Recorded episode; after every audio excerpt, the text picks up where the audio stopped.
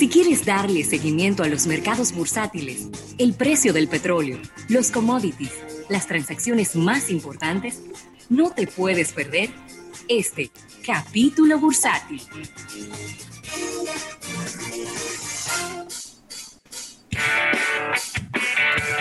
Bueno, Rafael, y agradecer este capítulo bursátil al Banco Popular. Banco Popular a tu lado siempre y nos confirma en exclusiva nuestro corresponsal, el cardenal, bien conocido en su casa como César Peña, que el hotel Latitud 18 estará ubicado en la Lincoln, donde mismo se iba a construir el Hard Rock.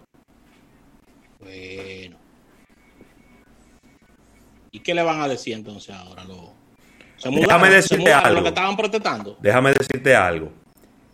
Ellos no hicieron el hotel no porque se les prohibió, sino porque sencillamente ellos se retiraron de construirlo.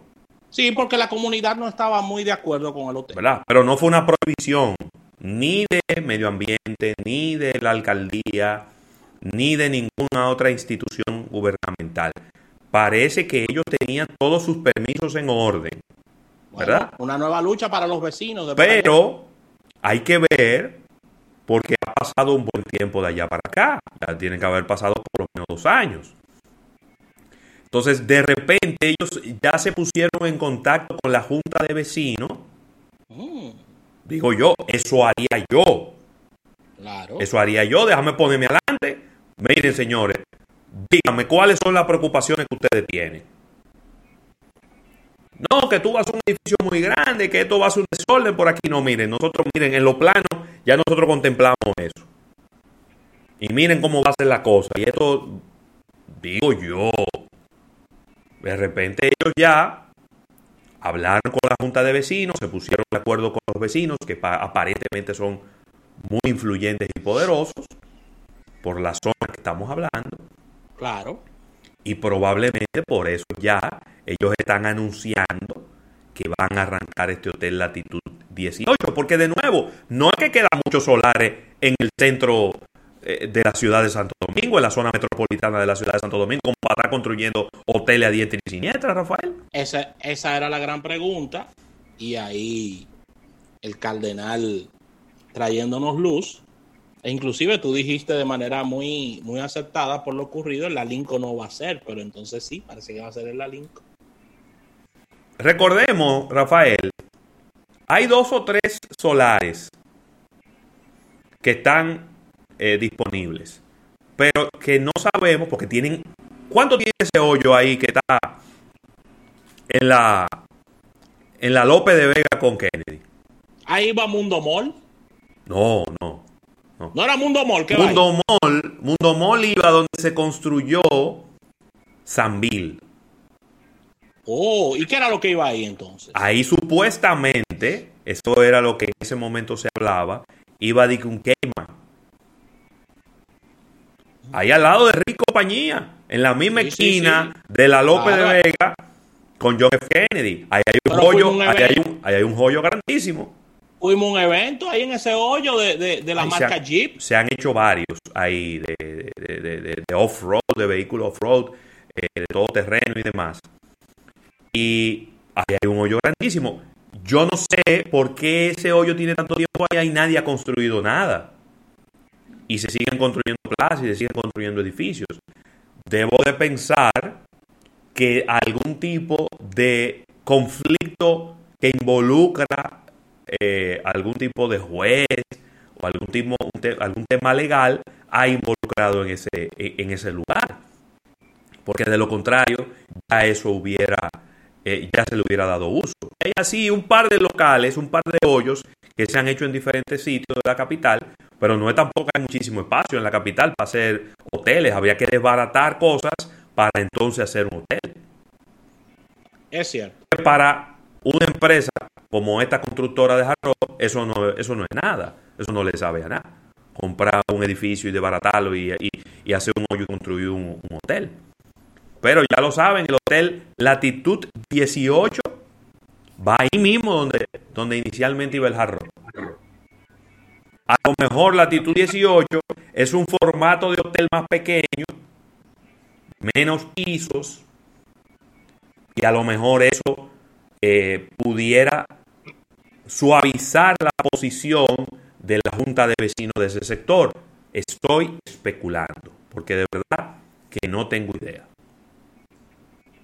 Mira, Ravelo, y, un tema que toca la República Dominicana es que, según lo que estamos viendo, Starbucks está visualizando su crecimiento en Latinoamérica y el Caribe, porque Caribbean Coffee Trades Limited acaba de adquirir las cafeterías de Starbucks en Panamá y está, eh, está prometiendo una expansión importante de Starbucks en suelo panameño. Así que para esta fecha, eh, en Panamá hay 11 tiendas de Starbucks y estamos hablando de que tienen unos, wow, todos estos socios, más de 80 socios del negocio y Caribbean Coffee Traders que opera que operará la, cafetería de Starbucks en suelo panameño, está adquiriendo esta división y está prometiendo que estaría aumentando la cantidad de tiendas ya establecidas, que son 11. Así que ahí está, Ravelo, sigue el plan de crecimiento de Starbucks en Latinoamérica y el Caribe, porque ellos están diciendo no solamente la estamos comprando, sino que vamos a abrir más. Es que país, es que eh, ¿Y a dónde que va a crecer, para dónde que va a crecer Starbucks? No en Estados Unidos, ni en Europa, donde ya son mercados maduros, tiene que seguir expandiéndose. Pero en Estados Unidos ellos lo que hicieron fue que cerraron tiendas y, dejaron las más rentables. Porque es un mercado maduro, igual que el de Europa. Entonces, los, lugares para donde están creciendo tiene que ser Latinoamérica y Asia. Mira, eh, malas noticias para marcas de cosméticos. En este caso, Stella Lauder eh, esta empresa de cosméticos, pues está presentando resultados por debajo de lo esperado. Ellos eh, presentaron un 32% de caída en sus ventas en el cuarto trimestre del año y esto ha eh, llevado a las, sus acciones en un 6% hacia abajo en el premercado. La crisis del COVID-19 ha hecho que las marcas Mac eh, haya bajado mucho y porque hay mucha gente que está comprando cosméticos a través del internet y ese no es eh, necesariamente el fuerte de ellos. Se está hablando ya de un recorte de entre 1.500 y 2.000 empleados, que es un 3% de su fuerza laboral global y también se espera que se eh, cierren entre un 10 y un 15% de sus tiendas propias. Las ventas de los de los eh, del maquillaje como MAC y Too, Faced eh, han tenido un fuerte golpe por esta pandemia. Rafael, después de que comenzó todo esto, ¿no se ha vendido un pintalabio? No, no se ha vendido un pintalabio. No, esto ha sido, esto ha sido muy, muy comprometedor para el tema de, este tipo de, productos, porque con estas mascarillas, las damas están ausentes de maquillajes y todo lo que tiene que ver con colocación de productos cerca de la, de la boca, porque no hace ningún sentido. No. Y, esto ha, y esto ha mermado bastante lo que son las acciones comerciales de estas empresas, ya que uno de sus productos más vendidos son los, los lápices de labio y, ha ocurrido también con otras variables de, de, maquillajes y eso. Lo que sí se está vendiendo muy bien es todo lo que tiene que ver con ojos. Es decir, este tipo de delineadores, lápices, sombras. Todo eso se está sombras, todo eso se está vendiendo muy bien, inclusive para para las fotos en redes sociales con las mascarillas se está destacando este tema de los ojos para esos fines. Pero, pero una, importante una importante cantidad de ventas se concentraba en estos temas de pintalabio y de maquillajes también. Y mira, Rafael, parecería ilógico, pero no lo es. Y es que Victoria Secret estaba de capa caída cuando todo estaba bien. Vino la pandemia y les han aumentado las ventas. Bueno, yo, yo te diría que todo eso viene porque ellos cambiaron la plana mayor completa de esa empresa. ¿eh? Sí, pero independientemente de eso, digo, yo, yo no quiero restar importancia a lo que el liderazgo dentro de una empresa puede hacer. Pero, mira, L Brands, que es la empresa que es propietaria de Bath and Body Works y también de Victoria's Secret, ha visto un incremento importante. Por un lado, de las ventas de ropa interior femenina a través del Internet, pero también de jabones y sanitizantes de la marca Bath and Body Works. Yo te voy a decir algo. Es desesperante estar echándose manita limpia cada cinco minutos. Eso, eso, Entonces, Bath and Body Works tiene una línea de jabones y de, sanitizantes de manos que vienen con olores, que tienen humectantes, que te protegen contra el virus, pero al mismo tiempo te dejan la mano un poco más suave y, te la cuidan. Y las damas, en ese sentido, son muy cuidadosas. Creo que en este sentido ellos han salido fortalecidos en este momento. Y después de que prácticamente se estuvieron casi declarando en bancarrota, pues mira cómo, cómo les está yendo ahora. Así que para que tú veas lo diferente y lo versátil que pueden ser las situaciones de una empresa versus otra. Mira, tremendo lío se ha armado. Ahora el presidente Trump le ha entrado con todo a la marca de neumáticos Goodyear. ¿Cómo? Pero con todo le ha entrado y no conforme con declarar una guerra abierta con TikTok. Eh, Donald Trump ha entrado ahora con todos los cañones a esta marca y la razón de ellos es que la empresa vendedora de llantas dio a conocer las parafernarias políticas que se encontraban autorizadas y las que estaban prohibidas en sus centros de trabajo. Entre las aceptadas estaban nada más y nada menos que la Black Lives Matters, las eh, parafernarias del de, el grupo LG VT, mientras que estaban prohibidas las de MAGA, que es Make America Great Again, que es el eslogan de, la campaña del presidente Trump. Eh, y esto está prohibido en, en, esta marca. Y Donald Trump en Twitter dijo, no compren Goodyears, no, no la compren esa marca. ¿Cómo? Sí, está ahí, ahí puedes entrar a la, al, a la cuenta oficial, eh, ya que ellos están tomando partida política y son radicales demócratas que están ahí. Así que tremendo lío se ha armado con esto, ya que eh, la, la, compañía estaba prohibiendo utilizar este tipo de gorras. El presidente Trump se enteró y inmediatamente le entró como la conga a la marca. Así que ahí está el lío, Ravelo. Tú sabes que está encendido. Desde hace tres días eso está calientísimo en los Estados Unidos porque está la eh, Democrat eh, National Convention, la DNC, que es la eh, Convención Nacional de los Demócratas, en donde Joe Biden aceptó la nominación presidencial y Kamala Harris también aceptó la nominación vicepresidencial, es la primera mujer de color y de descendientes de asiáticos que acepta la nominación vicepresidencial en los Estados Unidos. Y fue Rafael, fue con todo. Fueron, fueron con la matrícula completa. Mira, arrancó Bill Clinton y le entró a fundazo. Después de que Bill Clinton dio ese discurso, de una vez salió una foto de una muchacha masajeándole la espalda del lío de Jeffrey Einstein. Oye, me se veía, que, se veía muy cansado el presidente Clinton en ese masaje. Ya tú sabes si la guerra está fuerte.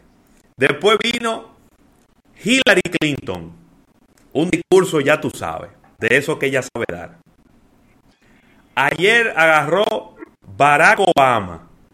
No dejó nada. Barack Obama suapió el piso con Donald Trump.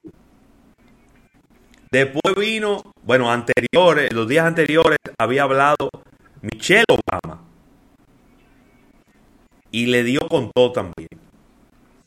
Ayer estuvimos viendo inclusive hasta Billie Eilish, esta cantante muy buena, mucha, de los pocos artistas de este tiempo que a mí me gustan, es Billie Eilish, eh, que siempre tiene los cabellos como pintados de verde. Sí, pintado de verde. Pero bueno, eso es parte de su. De, es el flow. De, su imagen y de su, de, su, de su vestimenta. Y soltó un par de ramplimazos en contra de Donald Trump.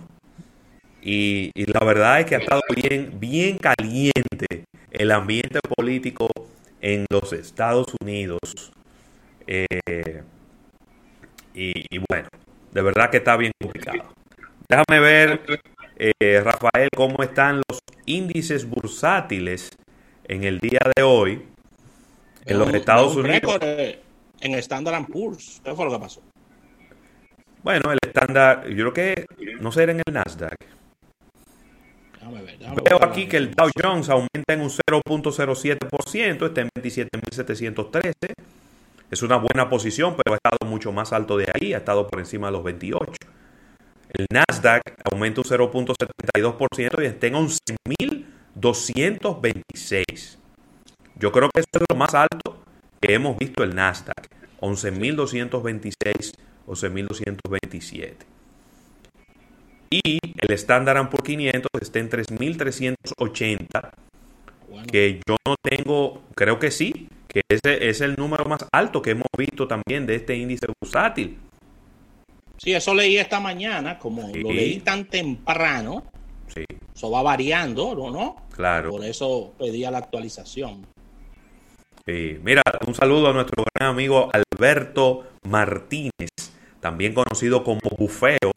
Ese es mi hermano. Que está diciendo que un alcohol que sirva para manos y un toquecito para la boca va a lugar. No te pongas a dar tanta idea. ¿Sabes lo que pasó en Estados Unidos con Donald Trump diciéndole a la gente que tenía que, que, tomar lisol y eso. Eh, es complicado. El petróleo, Rafael, bajando un 0.72% y se coloca en 42 dólares con 62 centavos el barril. El oro, que a pesar de que está bajando un 1.26%, está en 1.945 dólares la onza.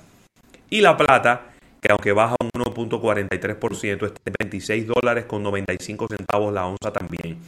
Así que los commodities hacia abajo, mientras los índices bursátiles van hacia arriba. Las acciones de Apple están encaminándose a los 470 dólares por cada acción. También Google y Microsoft aumentando 1.26% aumenta la acción de Google y ahora cuesta 1.563. También eh, la acción de Microsoft aumentando un 1.54 y llegando hasta los 212 dólares con 95 centavos. Así que ahí tenemos un poquito de todo en lo que respecta a los índices bursátiles. tremendo lío se ha armado en Brasil, Ravelo. Te sugiero, Rafael, y disculpa, que paremos aquí, tenemos un break colgado y, regresemos con este capítulo bursátil para, para seguir, porque aquí hay muchas noticias de economía y en un solo segmento no nos iba a dar tiempo. Así que venimos de inmediato con este capítulo bursátil extendido.